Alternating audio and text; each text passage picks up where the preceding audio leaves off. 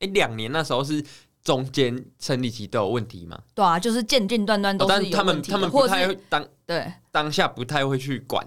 对啊，有的人反正会觉得，反正觉得还不错吧，因为少了一个就是要麻烦的事情。对对对，有些人会这样想啊。哦、对，嗯嗯嗯，因为觉得就自己还年轻，他确实蛮年轻的、啊。哦，到真的太久了才担心呐、啊。对对对，啊，那太久的话，有时候可能 对啊，体重比较重要，或者有时候担心太久的时候，就会有一点来不及。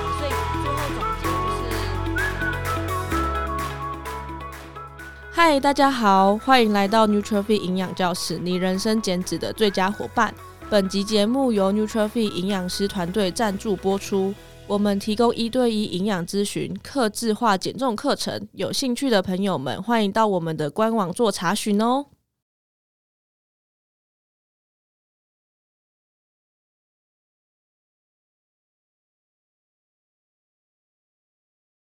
Hello，我是小薇，我是进军。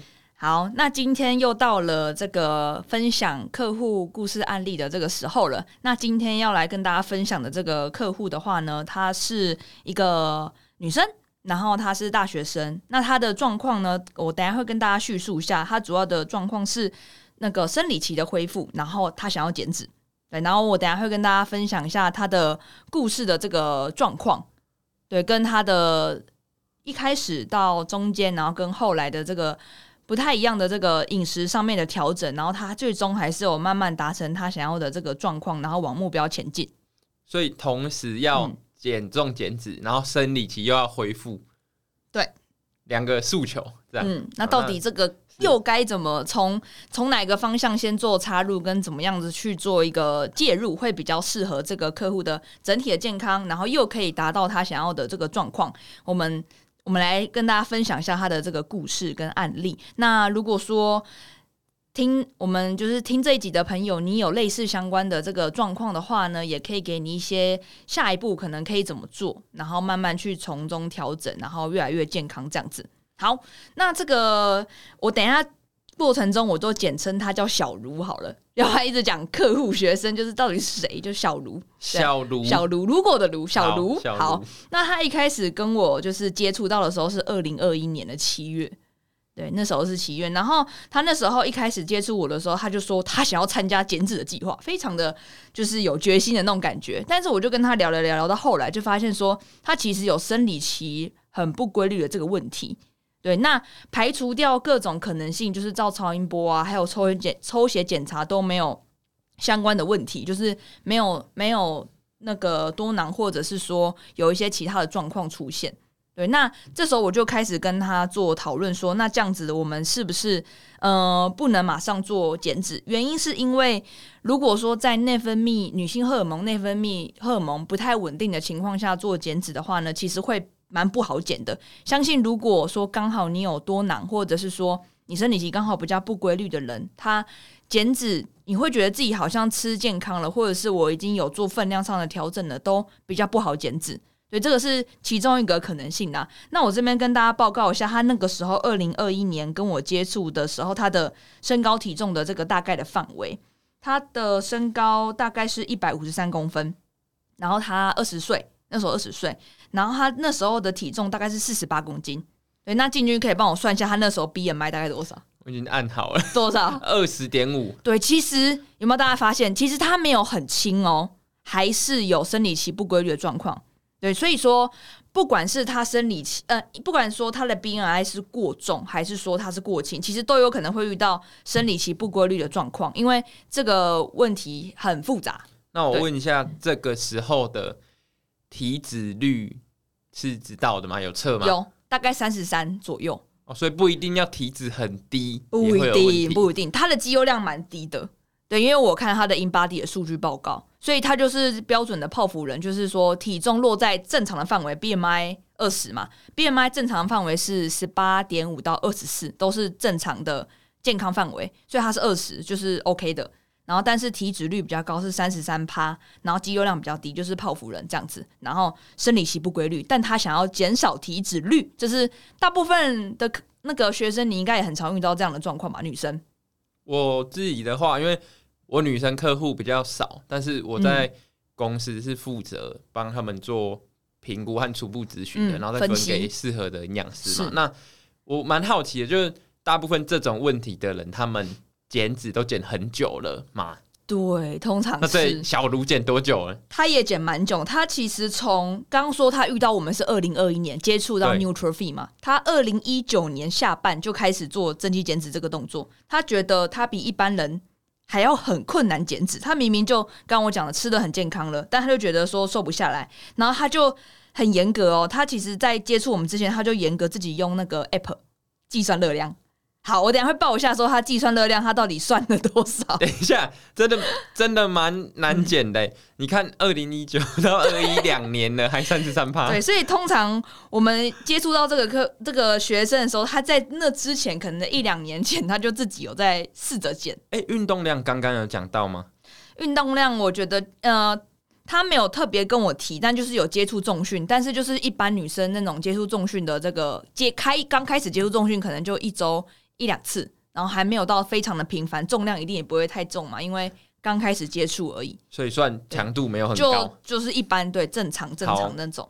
好，那我跟大家报告一下，他这个小茹他在帮自己抓热量的时候，他用 App 大概吃了多少？吼，好，他那时候跟我叙述的时候呢，是因为他很喜欢吃精致淀粉，所以他其实会早餐直接吃一个那种烘焙店买的那种面包，就是那种袋子装的那种面包。嗯，他会直接吃一个，然后他有时候会配豆浆或者是那个燕麦饮，这样一罐。然后呢，他在运动前的时候会吃一根香蕉，一一根到一根半的香蕉。然后他因为白天已经吃精致淀粉了嘛，所以他的午餐晚餐他就会开始做淀粉的减量，所以他就会自己用，就是去全联买那种基底鸡，然后跟烤蔬菜，然后用烤箱烤，就是他也没有额外做调味。或者是淋上油脂都都没有，他就是用烤箱把东西烤熟，然后他晚餐会吃水饺或者是不吃，然后就是蔬菜跟肉，然后或者是鲷鱼很低脂的这样子，然后也是水煮的，大概是这样子。他的一整天的饮食规律的话，大概都是以这样的方式去执行。那小薇，我想要问说，听下来了，他很爱吃精致的，然后。晚餐就几乎不吃淀粉，去把它抵消掉，对不对？差不多是这样子，这也蛮常遇到，大部分来找我们的客户都有类似的状况跟现象。那它热量不高，这样停下来，因为晚餐都没吃淀粉，对，大概一千二附近而已。就是一开始的分析评估之后，它的热量落在一千二、一千两百卡附近。是，对。然后脂肪，你猜它这样子有多少？脂肪哦，嗯，我猜。应该不会很低，没有到很低，但是确实没有达到健康减脂的那个范围里面。哦，他、呃、他晚餐都水煮嘛？对，都水煮。那午餐也算是了，因为他就是会早餐比较油，这样。他体重四十八公斤，你说他脂肪都吃不够，他可能吃可能四十克最多，对，以内以内，对对，大概三十克附近而已。我一个嗯，星巴克的牛肉可颂。脂肪就二十二克，或者一个麦当劳的猪肉满福堡就二十克以上。好，所以它脂肪不够。对，因为他会为了因为早餐吃比较油的面包，所以他会午晚餐都是吃低脂肉，鸡里脊嘛，然后刚刚在鲷鱼，然后蔬菜水煮，然后没有淀粉，没有健康的淀粉来源。好，对，嗯。就是他比较常常会有这样的状况，所以说我们一开始在遇到很多女生，刚说有很多女生 客户，你在分析的时候都会是类似的情况，就都都吃太少嘛。对，嗯，所以蛮吊诡的一个现象就是，他们吃很少，但是也减不好。哦，然后那个就是生理状况又出问题。对对对，所以说一开始我帮他分析完之后，我们就要先从这个部分去跟他做达成共识，然后去做改善。对，当然。他就会蛮紧张的，嗯，可是他早上都吃面包，他不会紧张，他 就想吃没，反正就那一餐而已，因为他觉得其他都他很棒，就是没有没有关系。对啊，会觉得那我都已经有减少食物了，怎么还瘦不下来？那接下来就要开始调整了，对不对？对，那这就是要跟他好好沟通的地方，因为如果说一个。个客户他本来吃的热量只有落在一千两百卡的范围，如果你要帮他做提升热量，因为你就说他这样吃太少嘛，营养师会说你这样吃太少，然后做提升热量的时候他就会紧张，嗯，对，所以说就要跟他达成共识，就是我们的方向就要先从设定恢复生理期开始，不能说我们一开始就要减少体脂肪，因为就行不通了。那他一开始已经卡住了，直接答应要恢复生理期，还是他在犹豫？当然就是要跟他讨论。那你加了多少热量啊？我们就直接问。好，好，来，所以呢，我们提高热量的状况下，刚刚说一开始分析是一千两百卡的范围嘛，然后我们先抓一下它的 TD 大概位置好了。TD 大概位置最高一百五十三公分嘛，四十八公分，最高就一千五啦，差不多。动量听起来也不高，对，差不多。所以一开始帮他提升热量的时候，我我们没有直接先吃回 TD，大概抓一千三、一千四的范围，就是也没有到顶啊，也没有到顶。但是我们调整的是先让它增加良好的脂肪摄取，对，良好脂肪摄取就像是说它的鲷鱼可以换成换成鲑鱼，对，然后还有青鱼也可以，对，对，然后基里鸡就换成。鸡腿，鸡腿，因为它就是很应该是他自己有时候准备食物，他很不喜欢做太多的烹调，对，所以就只好把那些油脂直接含在他选的肉类里面。对，嗯，哎、欸，那这边我就是补补充一下，因为可能有观众不知道说热量太低低生理期会有问题，所以就是热量吃太低，长期下来就是会。女生会发生什么下视丘吗？还是对，叫做下视丘闭经。对，这是一个大脑的机制啊。对，这一集我们可能不会去拆解这些名词，或者是像你们查的什么多囊啊，大家可以稍微去查一下，嗯、因为这这集不是学科，是一个过程，一个分享。对，对啊，如果大家大家不知道这是什么东西，大家就记得长期减脂和吃太少会有这个。对这个反应好，嗯、啊，那补充完可以继续。嗯、所以我们现在回到它加热量了，对，它加热量。那大家都会紧，都会想很好奇说，加热量，那这样体重有没有上升嘛？对，有没有上升？有，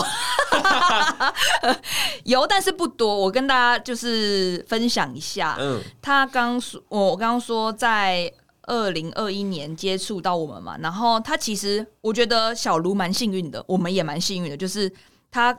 他可能没有很严重的下视丘闭经，可能一点点而已。开始有一些状况，他就找到营养师团队帮他做调整。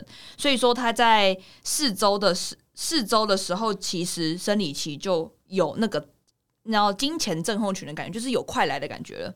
对，嗯，那那时候体重是四十九，所以四周一个月多一公斤。好，嗯，大概的范围，因为刚刚说他原本吃大概一千二。一千二的这个热量范围，有时候会比较低，有时候会稍微多，反正就是大致上总热量落在一千二，帮他调升两百卡到一千四的这个范围，体重多一公斤，听起来应该没有到太可怕吧？那到他完全，比如说身体恢复正常，大概体重落在多少？嗯，因为他一开始只有跟我们就是配合八周的时间，所以说他八周结束之后，体重大概是四九五十附近。有时候四十九点多，有时候五十，就差不多一点多、嗯。对，一到二公斤。他运动有增加吗？这八周没有特别增加，因为我有提醒他不要做太多有氧，因为原本原本是他有接触重训嘛，然后因为为他自己为了减脂有做比较多有氧，然后我也请他有氧量也先做一个下降。好，嗯、了解。对，所以在这八周之后呢，他的体重变化就是多了一到两公斤。然后体脂率也有上升一到两趴，然后但是他的生理期就变得稳定，对，稳变得稳定就是他每一个月至少都会有来或者是来一点点的这种感觉，然后不会说隔很久没有来，对，至少有开始启动他那个生理跟内分泌荷尔蒙的机制，嗯，所以这八周结束之后，他就我就让他他就自己先试着去自己操作看看，然后先让生理期稳定恢复，对，因为。生理期是每个月每个月来嘛，所以如果说那那我问进去，你觉得可不可以？就是客户客户如果要求我这个月已经有来生理期，我下个月可不可以就开始减脂？我当然是会说不建议这样子，不建议。你说至少半年再再减，半年了，所以 正常半年再减呢？果然进军身体很健康。对啊，半年对他们来说都太久了，半年呢、欸？啊，因为如果说他现在马上减，对，停了，他要重来一次。没错，所以这也是困难跟纠结的地方。好，OK，那刚故事告一段落，就是他自己生理期恢复，他自己回去试着执行。对，然后那个是二零二一年的底。对，那呃，二零二二年的夏天，就是大家到夏天都会开始想要，又开始想要减脂。那他后来又回来密我，密我们找我们团队一次。他那时候就是把自己的这个体重稍微有变多一点，因为他就是一直在帮自己恢复月经。那月经的恢复的状况，我后来问他，确实还不错，就是每一个月都规按规律的来，只是有时候多跟少的差异而已。他五月底第二次回来找我们的时候，他的体重是来到了五十四，我就半年的时间，半年对。对，变五十四。那我再跟大家报告一下，他身高一百五十，小如一身高一百五十三，然后体重五十四，确实这样子就有比较多空间可以下降了，就 BNI 就是比较多的这个位置了。我问哦，他有没有照？执行课程的时候的那样吃还是都乱吃？其实有，他有乖，他有乖，但只是因为运动量可能也没有到很多，然后加上他是为了考这个研究所，所以一定花比较多时间在坐着读书。哦，对，所以活动量一定多少有一点下降啦。好的，对，但他没有到吃得到太夸张。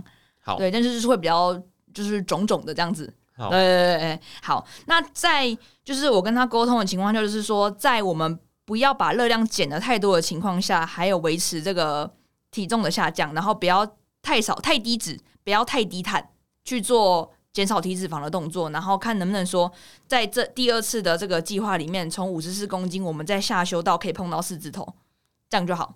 还有运动吗？有。